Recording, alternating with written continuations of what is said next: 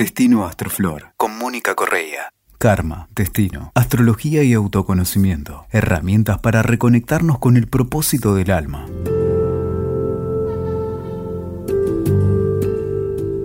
Hola, ¿cómo estás? Hoy nos unimos a Pisces. Te traigo el cardumen para acercarnos a la energía de la comunidad, de lo comunitario.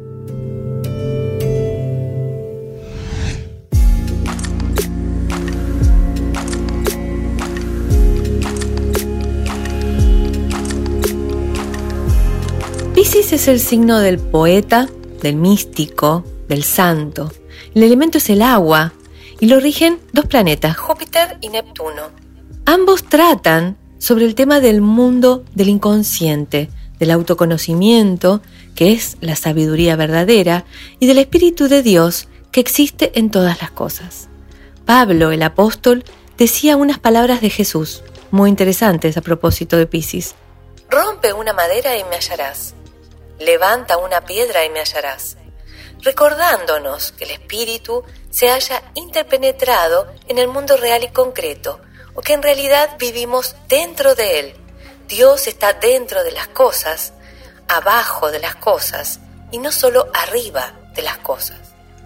El agua, entonces, donde están los peces en Pisces, representa el espacio de esa divinidad y también el espacio natural dentro del individuo de las emociones insondables, de las pasiones, de los temores, pero también de la compasión y el amor universal. Pisces tiene sensaciones e intuiciones con, que recibe con extraordinaria sensibilidad. Percibe el más mínimo cambio de humor en el entorno, ya que actúa como una esponja que absorbe todo sin discriminar una cosa o la otra. En algunos momentos, Pisces necesita preguntarse cuáles son sus propias emociones y opiniones y cuáles son las que ha absorbido del entorno. Simpatía, tolerancia, compasión son cualidades naturales que le ayudan a comprender y ayudar al prójimo de una manera muy eficaz. Ningún otro signo tiene esta cualidad del autosacrificio que se desarrolla en Pisces y está dispuesto siempre desde ese lugar a sacrificarse por el grupo o a mostrarse como el sacrificado. Porque si bien suele ser servicial, va a recordar para siempre un favor que nos haya hecho. Esta, como que nunca podemos terminar de pagárselo de alguna manera. Algunos piscianos hablan de sí mismo en plural, un eterno nosotros. Esta cuestión otra vez viene la cuestión del cardumen, Andar en cardumen es clave para entender dos cosas en Piscis, la facilidad para mutar y la simbiosis que le ocurre en cualquier entorno. A medida que evolucionan, van viendo que no es necesario optar entre la materia y la espiritualidad, pero eso es como parte del trabajo, ¿no? Darse cuenta. El motor de Pisces es la necesidad de ayudar al mundo.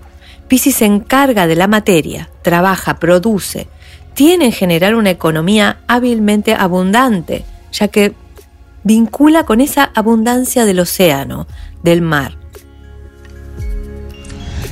Cuando Pisces despierta a lo creativo, la música, la poesía, la danza y la actuación lo llenan de una manera increíble y pueden expresar todas esas emociones de manera sublime. Para eso tiene que superar también, o mientras tanto ejerce lo creativo, supera el miedo a la confusión interna. La mayor fuerza que tiene es esa capacidad de inspirar, apoyar, elevar y curar a otros. Ahora, los vicios de Pisces son muy intensos también. Tienen que ver con la adicción. Esto, la capacidad, digamos, de Neptuno de generar adicción o simbiosis con cualquier tipo de sustancias. Incluso relaciones que lo llevan a victimizarse, a tener bastante rencor y hay algo de los ejercicios de Júpiter también que tienen que ver con el fanatismo pueden ser muy dogmáticos y ponerse fanáticos. Y respecto de los vicios de Neptuno, el ilusionismo, el engaño. Ahora bien, la chispa la chispa que somos, encarna en Pisces cuando está lista para experimentar que todos somos uno y que estamos conectados de una manera invisible más allá de lo que nos podemos imaginar. Esotéricamente Pisces representa el sacrificio del ego o de la personalidad por un bien mayor, por el bien del grupo, tiene que ver con el que regresa espiritualmente iluminado. Piscis es el tiempo final, escatológico, el fin de los tiempos. Anualmente sentimos ese compás de espera del equinoccio, del cero de Aries, y vivimos en Piscis en cuaresma, preparándonos para la iniciación. De ahí el sacrificio que promueve en su alma. En Piscis aprendemos ese mensaje de Jesús de que no se puede servir a dos maestros, la materia y el espíritu. En el símbolo de Pisces, la dirección opuesta de los peces refuerza la imagen de esas dos direcciones, pero aún así siguen conectadas. Capaz, pienso, la cuestión es desde dónde nos ubicamos para el servicio, cuál es el fin último que buscamos y cómo generamos la revelación que ocurre en Pisces. El lema esotérico de Pisces es abandono el hogar del Padre y al regresar salvo. Claro que para llegar a eso, primero hay que, vamos a analizar el trabajo de Hércules en Pisces. El trabajo es la recuperación de los bueyes rojizos que eran retenidos de manera ilegal por un monstruo de tres cabezas y tres cuerpos que se llamaba Gerión. Los retenía dentro de un lugar llamado La Gran Ilusión Hércules tiene como misión recuperarlos y llevarlos a la ciudad sagrada. El trabajo es complejo y enredado. El héroe se pierde constantemente y debe volver a su ruta una y otra vez. Se pierde en encuentros con este monstruo que aparece bajo distintas formas y que representan los primeros tres niveles de la conciencia humana. El cuerpo físico, el cuerpo emocional el cuerpo mental. Estas tres partes se distraen siempre yendo tras los sentidos y poseídas por la gran ilusión en la que vivimos. Acá el lema desde el punto de vista de la forma es justamente entra en la materia.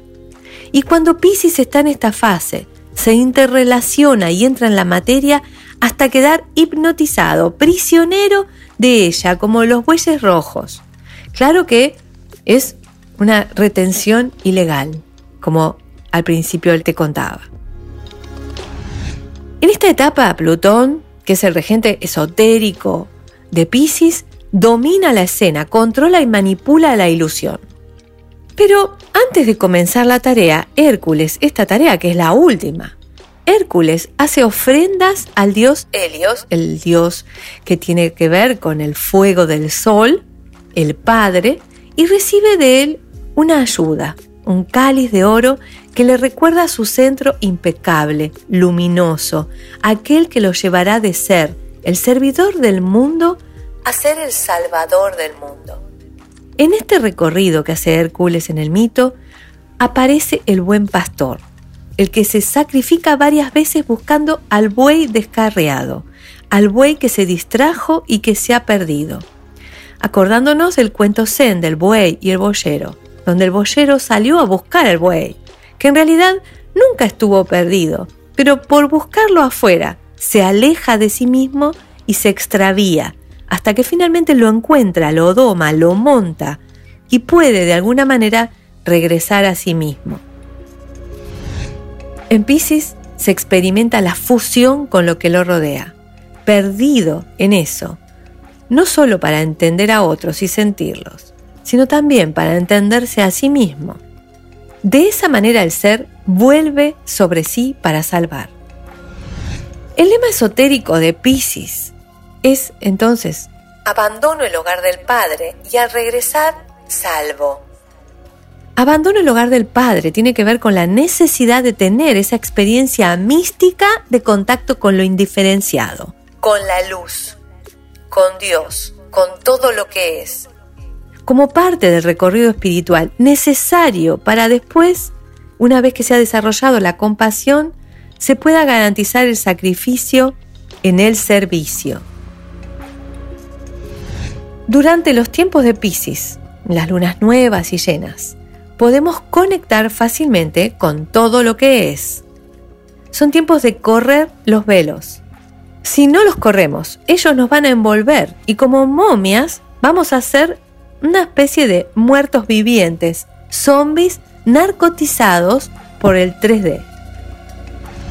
La revelación de lo real que existe tras las ilusiones de la materia es lo que permite trascenderla y tomar el sentido real de la existencia, que es el servicio. Sentirnos, de alguna manera, caminantes de este lugar, pero saber que no somos de este lugar. Hasta la próxima.